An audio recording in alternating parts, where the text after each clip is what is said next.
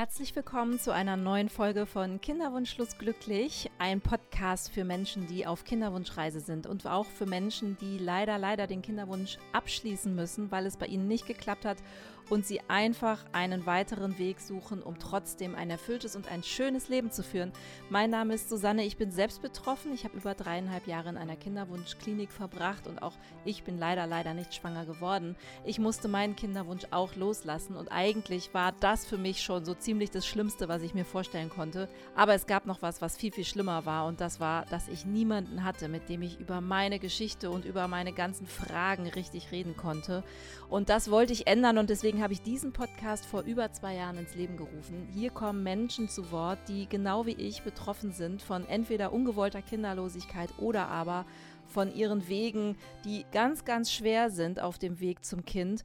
Bei manchen klappt es noch, bei manchen klappt es vielleicht nicht. Und all das wollen wir hier zusammenbringen, damit ich euch und dieser tollen, wunderbaren, sehr großen Community mittlerweile einfach ein Gehör verschaffen kann. Denn wir sind viel, viel mehr, als wir denken. Wir denken immer, wir sind allein in dieser Zeit. Aber es gibt wirklich so viele Menschen, die betroffen sind. Und dies ist ein Kanal, um diese Menschen hörbar und sichtbar zu machen. Alle zwei Wochen gibt es eine neue Folge. Und heute habe ich jemanden zu Gast.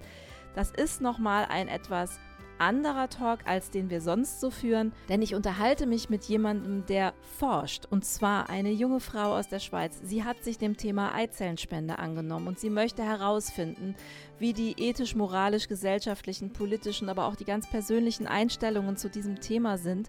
Ich denke, das kann für uns alle ein wirklich großer Schritt sein, wenn diese Studie dann erscheint. Denn noch ist Eizellenspende in Deutschland und auch in der Schweiz verboten. Und sie hat mit ihrem Team einen sehr umfangreichen Fragenkatalog erstellt. Sie ruft auf, dass ihr, wenn ihr möchtet, bei dieser Studie teilnehmt. Einfach, ob ihr betroffen seid oder nicht. Einfach eure Meinung zu sagen, was haltet ihr von Eizellenspende.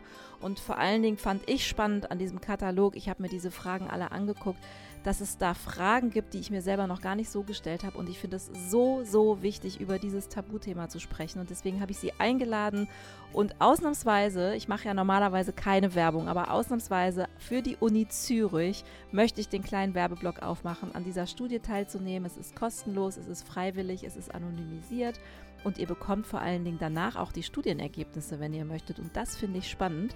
Und ich finde es so toll, weil sie möchte auch ein bisschen aufräumen mit diesem Vorurteil, dass auch immer nur Karrierefrauen sich die Eizellen einfrieren lassen. Sie sagt, es sind sehr, sehr viele Frauen betroffen, die eher aus einer langen Beziehung kommen, dann schon sehr alt sind, in Anführungsstrichen sehr alt und sich hinterher ärgern, dass sie diesen Weg nicht früher gehen konnten oder dass sie ihn nicht gegangen sind, ihre Eizellen einzufrieren weil jetzt ist es möglicherweise zu spät. Die Eizellqualität sinkt mit dem Alter, das wissen wir alle. Und deswegen hat sie sich diesem Thema vorgenommen und sie möchte rausfinden, warum ist es so? Warum ist es immer noch ein Tabuthema? Und ich finde es großartig. Deswegen sage ich einfach herzlich willkommen, liebe Uni Zürich, liebe Julia. Es ist toll, dass du das machst, was du machst. Und wer Lust hat, bitte mitmachen. Alles dazu erfahrt ihr jetzt im Podcast und ganz zum Schluss natürlich auch, wie ihr teilnehmen könnt in den Show Notes. Viel Spaß mit Julia. Herzlich willkommen zu einer neuen Folge von Kinderwunschlos glücklich. Heute mit einem jungen Gast aus Zürich. Sie ist Psychologin und auch Doktorandin an der Universität in Zürich und sie forscht. Und das finde ich heute mal besonders spannend, denn darüber möchten wir reden. Sie beschäftigt sich nämlich auch mit dem ganzen Thema ungewollte Kinderlosigkeit und aber auch das ganze Thema äh, Eizellspende im europäischen Kontext. Und ich finde das deshalb so spannend, weil in Deutschland ist es ja verboten. Jetzt bin ich mal gespannt, wie es in der Schweiz aussieht und warum sie überhaupt forscht. Herzlich willkommen, liebe Julia. Danke. Erzähl mal, Julia, du bist 25. Warum beschäftigst du dich mit diesem Thema und was für eine Studie begleitest du? Ja, ich bin durch meine Chefin auf dieses Thema gestoßen. An der Universität Zürich wird aktuell ein großes Forschungsprojekt durchgeführt, das sich generell mit menschlicher Fortpflanzung beschäftigt. Da werden verschiedenste Studien durchgeführt, sei es solche im Rechtsbereich, sei es biologische, medizinische und eben auch psychologische. Und da komme ich ins Spiel wir haben zusammen, also ich und meine Chefin, zwei Studien geplant. Eine beschäftigt sich generell mit künstlicher Befruchtung und der Auswirkung von künstlicher Befruchtung. Und dann eine zweite Studie, über die wir heute hauptsächlich sprechen werden, die sich mit Social Egg Freezing beschäftigt, also dem Einfrieren von Eizellen, um einen Kinderwunsch zu einem späteren Zeitpunkt noch zu erfüllen, beziehungsweise eine höhere Chance zu haben, diesen zu einem späteren Zeitpunkt zu erfüllen. Und der Grund, weshalb wir diese Studie durchführen, ist, dass in Industrieländern immer mehr Frauen eben Eizellen einfrieren, um eben diesen Kinderwunsch später noch erfüllen zu können, beziehungsweise die Möglichkeit einer altersbedingten Infertilität, also Unfruchtbarkeit, zu, ver zu verringern.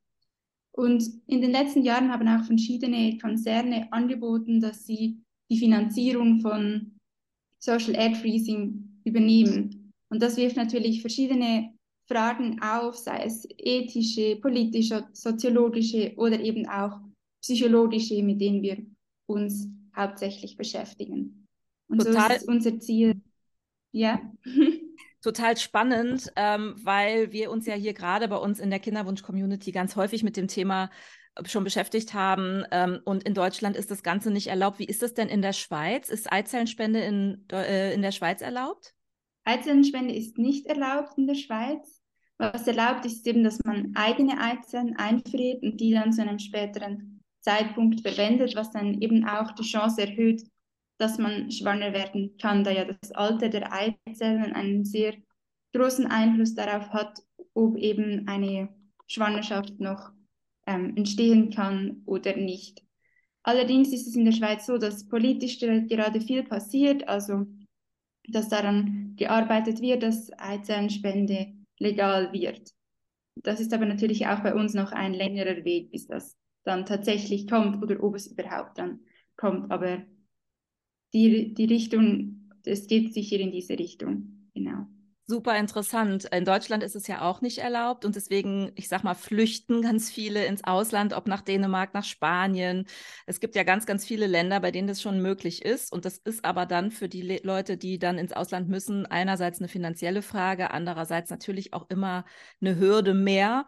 Und die Diskussion in Deutschland ist ja riesig und deswegen finde ich es toll, dass die Schweiz sich da jetzt auch mit beschäftigt. Die, die, die Diskussion in Deutschland ist ja immer, ähm, wenn Samenspende erlaubt ist, warum ist Eizellspende Spende nicht erlaubt. Natürlich gibt es moralisch Bedenken oder moralische Diskussionen im Hintergrund, die finde ich auch wichtig. Ist das einer der Gründe, warum ihr auch diese Studie macht? Wollt ihr da mehr erfahren, um vielleicht dieser Bewegung ein bisschen Schub zu geben?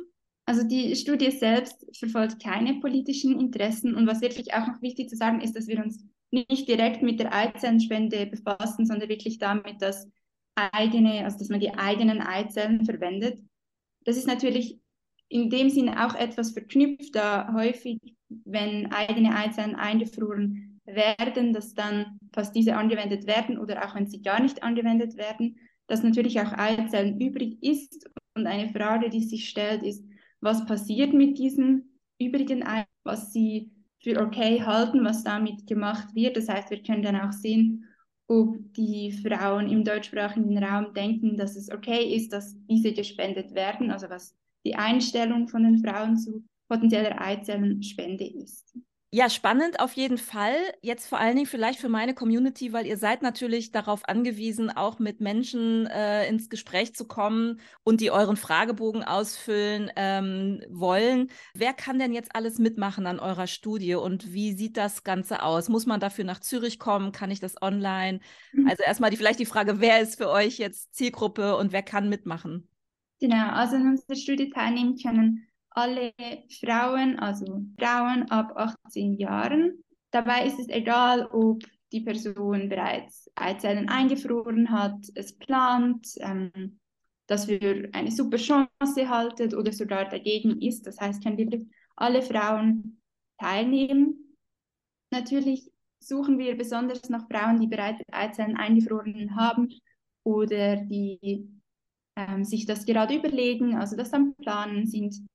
Da sind wir natürlich besonders froh, wenn solche Personen teilnehmen.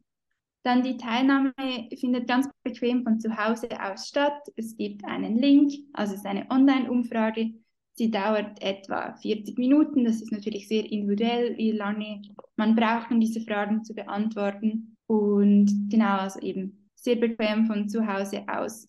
Und als Dankeschön fürs Mitmachen kann man an, eine, an einer Verlosung teilnehmen. Da gibt es verschiedene Dinge zu gewinnen, also beispielsweise Eintritte für Thermalbäder oder auch Geschenkgutscheine, dass man nicht unbedingt dann in die Schweiz kommen muss, ähm, sondern eben auch aus anderen deutschsprachigen Ländern teilnehmen kann. Ach super. Okay, ähm, das wird jetzt natürlich vielleicht ganz spannend sein, einfach weil wir auch ganz großes Interesse dann daran haben, was bei eurer Studie rauskommt. Du hast mir ja auch schon gesagt, du stellst uns dann oder also mir und der Community auch die, die Ergebnisse dann zur Verfügung, damit wir auch mal drauf gucken können. Bis wann kann man denn mitmachen? Wie läuft denn jetzt euer Zeitplan? Genau, also mitmachen kann man sicher noch bis Ende Juli. Es hängt natürlich davon ab, wie viele Personen das wir finden werden, wie viele Frauen das teilnehmen. Wenn wir merken, dass es leider nicht so schnell anläuft oder weiterläuft, dann können wir je nachdem auch noch eine Verlängerung machen. Und auch noch ein wichtiger Punkt, den du gerade angedeutet hast, also alle Frauen, die mitmachen, haben auch die Möglichkeit, eine Zusammenfassung der Ergebnisse zu erhalten. Also man kann am Ende der Befragung angeben, ob man das wünscht und dann wird einem das dann zugestellt am Ende der Studie. Ich glaube, der Fragebogen ist ziemlich umfangreich. Ähm, sag uns mal so ein kleines bisschen was zu den Fragen, die ihr da stellt. Wie habt ihr die Fragen ausgesucht? In welche Bereiche geht es ungefähr? Dass man sich so ein bisschen vorher überlegen kann, möchte ich dazu was sagen? Mhm. Ja, das ist eine sehr gute Frage. Der Fragebogen ist tatsächlich relativ umfassend, da wir eben verschiedene Bereiche erfassen möchten. Also wir möchten einerseits erfassen, was überhaupt die Meinung von Frauen zu Social Ad Freezing ist, also sei es zur Legalisierung, sei es dazu eben, was mit den übrigen Eizellen passieren soll, wie lange die Eizellen aufbewahrt werden sollen. Also viele solche Fragen zu den Rahmenbedingungen. Dann möchten wir aber auch das Wohlbefinden der Person erfassen. Hier werden beispielsweise Fragen zur Ängstlichkeit gestellt, zur Selbstwirksamkeit, auch verschiedene Fragen zum Familienleben, also beispielsweise, wie man sich dann seine Traumfamilie vorstellt, was man für Einstellungen zu verschiedenen Familien und Rollenbildern hat. Und für die Personen, die Eizellen bereits eingefroren haben oder es planen, gibt es dann noch zusätzliche Fragen, wie beispielsweise zu den Gründen, also weshalb sie sich das überlegen oder dass sich dazu entschieden haben. Und auch ja, wie das abgelaufen ist. Also wann haben Sie es gemacht? Waren Sie zu diesem Zeitpunkt in einer Beziehung? Also dass wir das ein bisschen besser noch erfassen können, in welcher Situation die Person dies gemacht hat.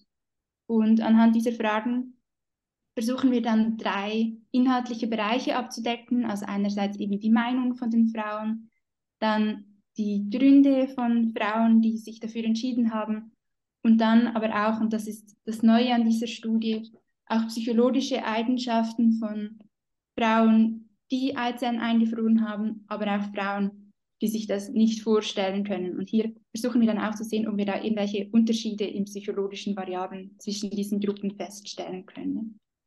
Total spannend. Also ich habe mir ja die Fragen auch schon mal so ein bisschen angeguckt. Also alleine das mhm. fand ich ja schon super, was ihr da so bedenkt, weil also ich habe mir da zwar schon Gedanken vorher zugemacht und wir hatten hier auch schon mal äh, jemand, die schwanger geworden ist mit Eizellspende. Da könnt ihr euch gerne nochmal anhören. Die Folge ist auf jeden Fall noch verfügbar. Die hat das in Dänemark gemacht und so. Und die Beweggründe äh, sind teilweise immer sehr unterschiedlich und es gibt dann ja auch verschiedene ähm, Möglichkeiten, wie man, jetzt muss ich überlegen, wie man äh, so recht, sich rechtlich auch absichert und in welchem Umfeld, in welchem Kontext man ist. Von daher finde ich euren Fragekatalog sehr interessant und ihr habt euch da vorher sehr, sehr viel Arbeit mitgemacht, hat man so das Gefühl. Dafür ist er halt mhm. umfangreich. Wie habt ihr euch die Fragen überlegt? Wie lange habt ihr daran gearbeitet? ja, das war tatsächlich ein relativ großer Aufwand. Ähm, ja, ich kann jetzt gar nicht sagen, vielleicht ein halbes Jahr haben mhm. wir daran gearbeitet. Das war aber auch nicht ich alleine, sondern auch noch eine Masterstudentin, die ihre Masterarbeit in diesem Bereich schreibt, die da auch viel mitgeholfen hat und natürlich eben meine Vorgesetzte, die da auch beteiligt war. Und zu dritt haben wir diesen Fragenkatalog erarbeitet und haben uns dabei eben einerseits daran orientiert, wozu es bereits Forschung gibt und dann aber versucht, diese zu ergänzen, also wirklich Fragen zu erfassen oder zu stellen, die bisher noch nicht gestellt wurden, um da wirklich ja, mehr Wissen zu erlangen. Super. Also das merkt man im Fragebogen an. Ich habe mich dann kurz gefragt, wenn man jetzt nicht so viel Zeit hat und trotzdem reinklicken und mhm. mitmachen will, gibt es die Möglichkeit dann in der Mitte zu stoppen und zu sagen, ich mache später mit diesen Fragenkatalogen weiter? Genau, also man kann den Fragebogen unterbrechen und später weitermachen. Ich glaube, man muss den Tab dazu auflassen. Also ich denke, wenn man den schließt, dann startet es nicht automatisch wieder am gleichen Punkt. Ah, okay. So als Hinweis. Ah, Aber wenn man das offen lässt und dann später weitermacht, ist das kein Problem. Ach, wunderbar. Ja, also ich werde es auf jeden Fall äh, machen und habe aber schon mir gesagt, ich werde das wahrscheinlich auch in kleinen Portionen tun, weil mich einfach auch die Fragen so interessieren. Und ich bin natürlich total interessiert, was nachher bei den Ergebnissen dann so rauskommt. Was erhofft ihr euch denn von den Ergebnissen? Ja, das, was ich eigentlich schon angedeutet habe, also eben die Meinung von den Frauen generell zu erfassen. Auch interessiert es uns, wie viele Frauen im deutschsprachigen Raum sich überhaupt vorstellen können, Eizellen einzufrieren. In Studien, die bisher im deutschsprachigen Raum durchgeführt wurden, die Bereitschaft dazu relativ gering war. Man muss sagen, dass die, diese Studien auch schon fünf Jahre ungefähr, fünf, sechs Jahre her sind. Und das, was wir bereits jetzt schon gesehen haben in unseren Daten, ist, dass sich in unserem Datensatz zumindest viel mehr Frauen vorstellen können, eben Eizellen einzufrieren und dann zu einem späteren Zeitpunkt zu nutzen. Also das wird sicher ein Teil sein. Dann eben, was für Gründe haben die Frauen Eizellen einzufrieren? Und auch hier möchten wir das sehr breit erfassen. Also in früheren Studien wurden häufig nur zwei, drei, vier Gründe aufgelistet, von die, die man dann anklicken oder auswählen konnte. Und wir haben einen sehr breiten Katalog und wir hoffen, dass wir da, damit wirklich alle Gründe, die es gibt, ähm, abdecken. Aber natürlich, wenn man einen anderen Grund hat, kann man den natürlich auch noch dazu schreiben. Und vor allem, was uns ein sehr großes Anliegen ist, ist eben diese psychologischen Eigenschaften zu erfassen. Also, dass wir wirklich verstehen, was für Frauen sind es eigentlich, die Eizellen einfrieren möchten und was unterscheidet diese Frauen von Frauen, die sich das gar nicht vorstellen können. Gibt es da Unterschiede, also beispielsweise, dass diese eine höhere Selbstwirksamkeit haben? Weil aktuell gibt es wirklich noch gar keine Studien, die in diese Richtung forschen und generell nur sehr wenige psychologische Studien.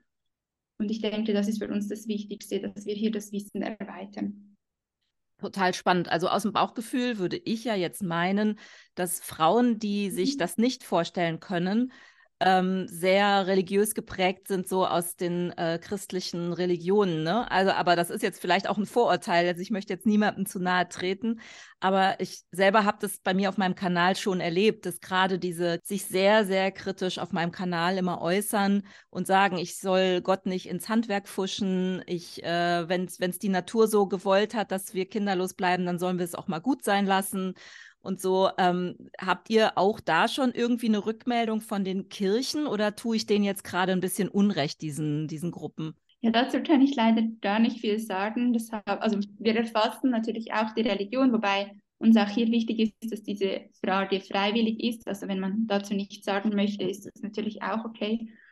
Aber wir haben uns das jetzt noch nicht angeschaut, wie das in unserer Stichprobe ist. Ich habe, habe aber eine Kollegin, die tatsächlich auch dazu forscht und bei ihr eigentlich relativ, also sie hat relativ viele Personen gefunden, die auch künstliche Befruchtung angewendet haben, obwohl sie religiös sind. Aber das ist natürlich dann auch wieder ein Spannungsfeld, in dem sie sich bewegen. Was wir eher sehen können, also wozu es schon bereits Forschung gibt, ist, dass die Personen, die Eizellen einfrieren, vor allem ein eher höheres Einkommen haben, auch eher eine höhere Bildung auch häufig heterosexuell sind und die meisten sind zum Zeitpunkt, in dem sie die Eizellen einfrieren, Single, also nicht in einer Partnerschaft. Das sind so die Befunde, die ja, auch in verschiedenen Studien so gezeigt wurden. Total interessant. Also das würde mich dann auch mal zum Schluss äh, wirklich interessieren. Welche Frauen machen das schon? Für wen kommt das gut in Frage? Man hat ja auch häufig mit dem Vorwurf zu tun, dass wir dann immer so Karrierefrauen sind, ja. Aber was ich, glaube ich, auch noch ein spannendes Feld finde, ist für diese mhm. Frauen, die ähm, lebensbedrohlich oder lebensverkürzend erkrankt sind. Ja, also Frauen, die zum Beispiel in der Chemotherapie sind und solche Geschichten oder die wissen, dass sie in die Chemotherapie müssen. Da ist ja das ganze Thema Eizellenspende auch immer noch mal mit einem anderen Augenwinkel oder aus dem Augen, aus einem anderen Blickwinkel zu betrachten. Mhm. Ja, also vielleicht zuerst zu den Karrierefrauen. Ich denke, das ist so ein großes Vorurteil, das sich dank den Medien gebildet hat in der Gesellschaft. Die Forschung zeigt wirklich ein ganz anderes Bild. Sind die wenigsten Frauen, die Eizellen einfrieren aufgrund von Karriereentscheidungen, sondern allermeistens ist es, dass sie keinen Partner haben oder aktuell keinen Partner haben. Viele auch, die aus einer sehr langen Partnerschaft kommen und mit diesem Partner eigentlich geplant haben, Kinder zu kriegen, die Beziehung dann auseinandergeht und sie sich mit dem Einfrieren von Eizellen mehr Zeit erkaufen möchten oder sich mehr Zeit wünschen, um einen neuen Partner zu suchen. Das sind so die Hauptgründe. Und dann der zweite Punkt zu der Chemotherapie. Das ist natürlich auch ein Grund, weshalb Eizellen eingefroren werden. Man spricht dann aber nicht mehr von Social Egg Freezing, sondern von Medical Egg Freezing, wobei diese Unterteilung auch kritisiert werden kann, dass nicht immer so klar zu untertrennen ist. In unserer Studie beziehen wir uns aber explizit auf Social Egg Freezing, also wenn nicht eine Chemotherapie oder Krebserkrankung generell der Grund dafür ist, dass Eizellen eingefroren werden gut, dass du uns das auch nochmal einordnest. Das kannte ich jetzt auch noch nicht. Medical Freezing, Social Freezing. Aber ich denke, mhm. das eine und das andere muss immer mit zusammen mitgedacht werden für Frauen, die einfach aus welchen Gründen auch immer sich für diesen Weg entscheiden. Von daher ist das auf jeden Fall gut, dass ihr dieses Forschungsprojekt jetzt ins Leben gerufen habt und da auch nochmal genauer in die Tiefe geht. Was beobachtet ihr denn so soziodemografisch? Also äh, habt ihr das gleiche Thema auch in der Schweiz, sowas wie das Abwandern der Frauen in andere Länder? Ich meine, dieses Egg Freezing ist ja auch eigentlich nur was für Menschen mit Geld. Das hat ja auch tatsächlich einen finanziellen Aspekt. Das kann sich nicht jeder leisten. Ist das in der Schweiz ähnlich? Ja, ich denke, in der Schweiz ist es ähnlich, beziehungsweise noch extremer. Es ist wirklich sehr teuer. Also man spricht davon, dass etwa, etwa drei Behandlungszyklen notwendig sind, um eine, ja, sage ich jetzt mal, solide Chance ähm, zu haben, dann tatsächlich mit diesen Eizellen schwanger zu werden. Und das kostet dann etwa 10.000 Franken. Dazu kommen dann auch noch Lagerungskosten, die jährlich gezahlt werden müssen. Das heißt, man muss ja gute Finanzen haben, um sich das leisten zu können. In Deutschland ist es auf jeden Fall günstiger und ich habe jetzt keine Zahlen dazu und ich denke, das wird auch so nicht erhoben, aber schon alleine deswegen denke ich, dass viele Frauen auch in andere Länder gehen, um Eizellen einzufrieren. Es ist tatsächlich schwierig, Zahlen zu nennen bei diesem Thema, da in der Schweiz gar keine Statistik oder zumindest keine, die zugänglich ist öffentlich, also keine Statistik geführt wird, die erfasst, wie viele Frauen überhaupt ihre Eizellen einfrieren, wie sich das in den letzten Jahren entwickelt hat und dann eben natürlich auch, wie viele Frauen in andere Länder dazu gehen. Das heißt, ihr habt da wirklich Pionierarbeit vor euch. Ich habe jetzt übrigens gerade mal gegoogelt. Äh, also 10.000 Schweizer Franken sind ungefähr 10.300 Euro für uns hier in Deutschland. Also du hast ja schon gesagt, ihr seid eigentlich keine politische Studie, aber habt ihr denn trotzdem so ein Tenor, wenn ihr dann die Ergebnisse dieser Studie habt, was ihr denn damit eventuell machen wollt? Also äh, habt ihr noch irgendwie etwas vor dann danach? Weil man kann ja dann über das Thema Egalisierung im deutschsprachigen Raum sicherlich viel fundierter auch sprechen. Ist das eventuell so ein bisschen die Richtung, die wollt ihr Diskussionen und Fachdiskussionen anschieben? Also eben wie gesagt, ist es nicht direkt eine politische Studie. Ich denke, gleichzeitig können wir uns sicher nicht davon freisprechen und es ist auch nicht das Ziel, da natürlich die Ergebnisse auch zum Diskurs, zum politischen Diskurs beitragen werden und eben gerade weil es sehr wenig Forschung gibt und vor allem eben im deutschsprachigen Raum fast keine Forschung gibt, denke ich, dass sicherlich die Ergebnisse auch etwas eben zu dieser Diskussion beitragen wird, sei es die Kostenübernahme oder die Begleitung von Frauen, die Eizellen einfrieren oder natürlich eben auch die Eizellenspende. Total spannend. Jetzt hast du gesagt, bis Ende Juli auf jeden Fall können noch alle mitmachen. Ich werde zusehen, dass der Podcast dann jetzt auch ganz schnell rauskommt, damit sich noch ganz viele Leute bei euch melden können, beziehungsweise man kann sich da ja einfach online ähm, registrieren, meine ich, und dann macht man einfach mit. Das ist aber, glaube ich, auch anonymisiert, richtig? Ja, genau. Es ist anonym. Am Ende des Fragebogens kann man, wenn man möchte, die E-Mail-Adresse angeben, die wird dann aber lediglich dazu genutzt, um eben die Studienergebnisse zuzusenden und eventuell auch die Gutscheine, was man bei der Verlosung etwas gewonnen hat. Genau. Und wir können es auch so machen, wenn Leute trotzdem an den Ergebnissen interessiert sind, aber sich nicht bei euch registrieren möchten, könnt ihr einfach diesen Kanal weiterfolgen, weil ich bin ganz sicher, ich werde von Julia die Studienergebnisse dann auch zugesandt bekommen und dann würde ich mit einem Link auf eure Seite, Julia, würde ich das dann veröffentlichen und euch hier in der Community auf jeden Fall auf dem Laufenden halten. Was glaubst du denn, wann ihr diese, ja, diese Auswertung abgeschlossen habt? Wann werdet ihr die Studie etwa veröffentlichen? Ja, das ist auch eine sehr gute Frage. Ich hoffe natürlich möglichst bald, aber die Forschung ist nicht immer ganz berechenbar. Meistens dauert es dann doch länger, als man denkt. Ich würde sagen, dass es schon noch ein Jahr dauern wird, bis wir da tatsächlich etwas veröffentlicht haben. Also wir hören uns im Sommer 2024 wieder. Heute treffen wir uns im Sommer 2023. Nur mal so für die Leute, die gar nicht wissen, in welchem Jahr wir uns gerade befinden, wenn sie diesen Podcast hören.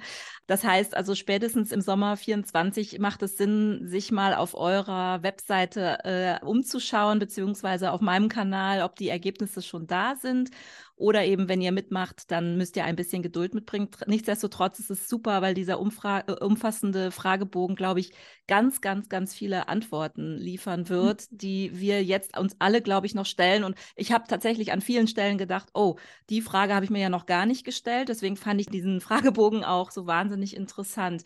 Wie bist du denn jetzt genau auf dieses Thema gekommen? Hast du selber Erfahrung oder in deinem Umfeld irgendwie? Bist du, bist du selbst betroffen? Hast du eine Freundin, die da, ich meine, du bist jetzt erst 25, aber das heißt ja nicht, das haben wir hier auch schon gelernt, Alter spielt tatsächlich im Kinderwunsch keine Rolle.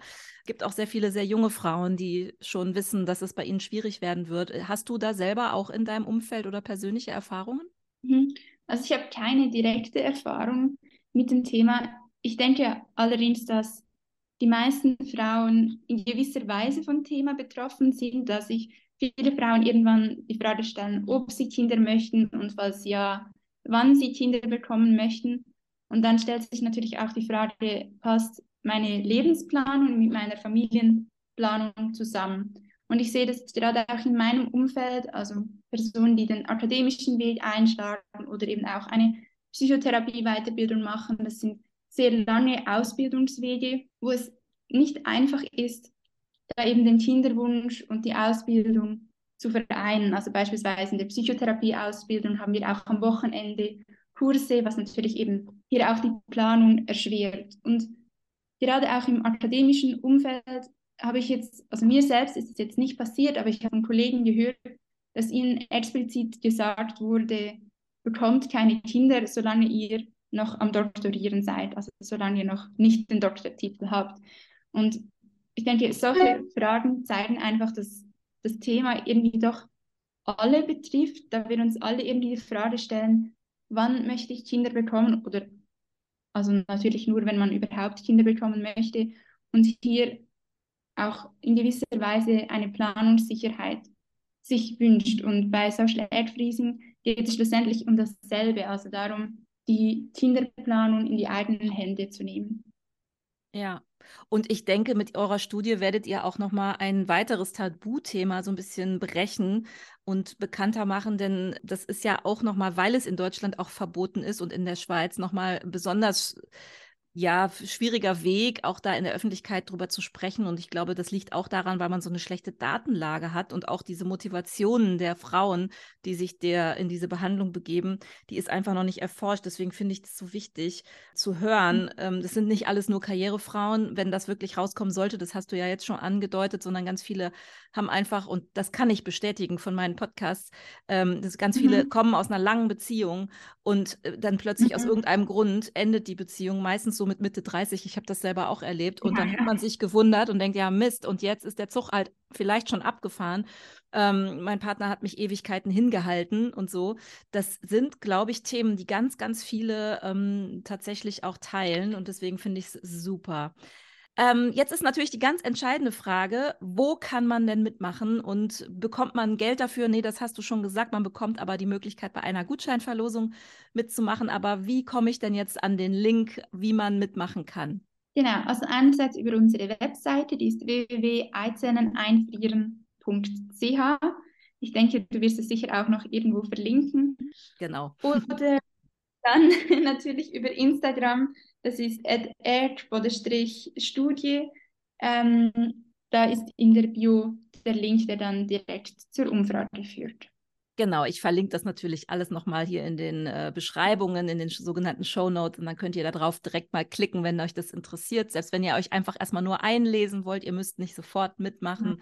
Aber ich würde jetzt tatsächlich mal den Werbeblock aufmachen, weil das, ihr bekommt ja jetzt auch kein Geld dafür. Es ist jetzt tatsächlich wirklich was äh, für, für die Allgemeinheit. Und ich glaube, das kann unserem Thema nur einen großen Dienst erweisen, gerade was es um das Thema äh, Vorurteile aufräumen angeht und ein Tabuthema im Kinderwunsch ein bisschen sichtbarer zu machen. Deswegen freue ich mich sehr, Julia, dass du heute hier einfach mal über die Hintergründe dieser Studie erzählt hast und ich würde mich natürlich total freuen, wenn, wenn sich ganz viele aus meiner Community bei euch melden und mitmachen würden.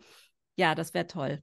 Bin gespannt. Ja, ich auch, auf jeden Fall. Ja, vielen Dank, liebe Julia. Ich würde dir jetzt noch eine, hast du noch einen Wunsch für die, für die Studie oder einen Wunsch an meine Community?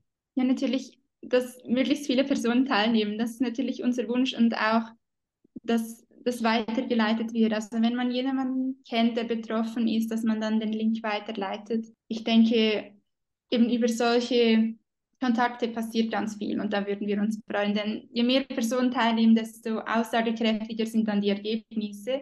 Und ich glaube, das wünschen wir uns alle, dass wir damit wirklich aus, ausschlaggebende Ergebnisse berichten können super gern und vielleicht macht er euer äh, Beispiel auch Schule und vielleicht gibt es auch in Deutschland bald eine Studie, die sich intensiver damit beschäftigt. Vielleicht ist sogar schon irgendwo ein Forschungsprojekt unterwegs, von dem wir gar nichts wissen. Das kann ja auch alles ja, sein, aber ich ich glaube, die, die Datenlage ist immer so dünn in vielen Dingen. Ich habe zum Beispiel jetzt gestern nochmal nachgeguckt.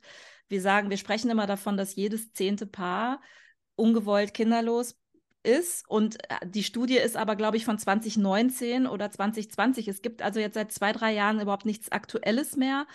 Also man muss immer sehr lange warten, bis da aktuellere Zahlen kommen. Natürlich liegt es auch am Umfang solcher Studien. Aber nichtsdestotrotz finde ich es halt super, wenn es immer mal wieder irgendwo und selbst wenn es jetzt die Schweiz oder Österreich oder der deutschsprachige Raum grundsätzlich zusammen daran forscht und ähm, einfach mal ein bisschen nach den Hintergründen schaut, damit das Thema endlich aus dieser Tabu-Ecke rauskommt. Und ich finde immer, Sprechen ja. hilft an ganz vielen Stellen und an dem Thema sowieso. Von daher super, dass ihr das macht. Ganz liebe Grüße auch an das ganze Forschungsteam. Wie viele Leute seid ihr? Ja, drei, vier, so, also drei, die wirklich sich auf diese Studie fokussieren. Und dann gibt es noch Praktikantinnen, die zwischendurch mal aushelfen. Halt uns auf dem Laufenden. Ich freue mich total. Ich verlinke alles in den Show Notes und wir bleiben und sind im Kontakt. Danke. Und vielen Dank für deine Zeit. Ja, danke dir. Gerne.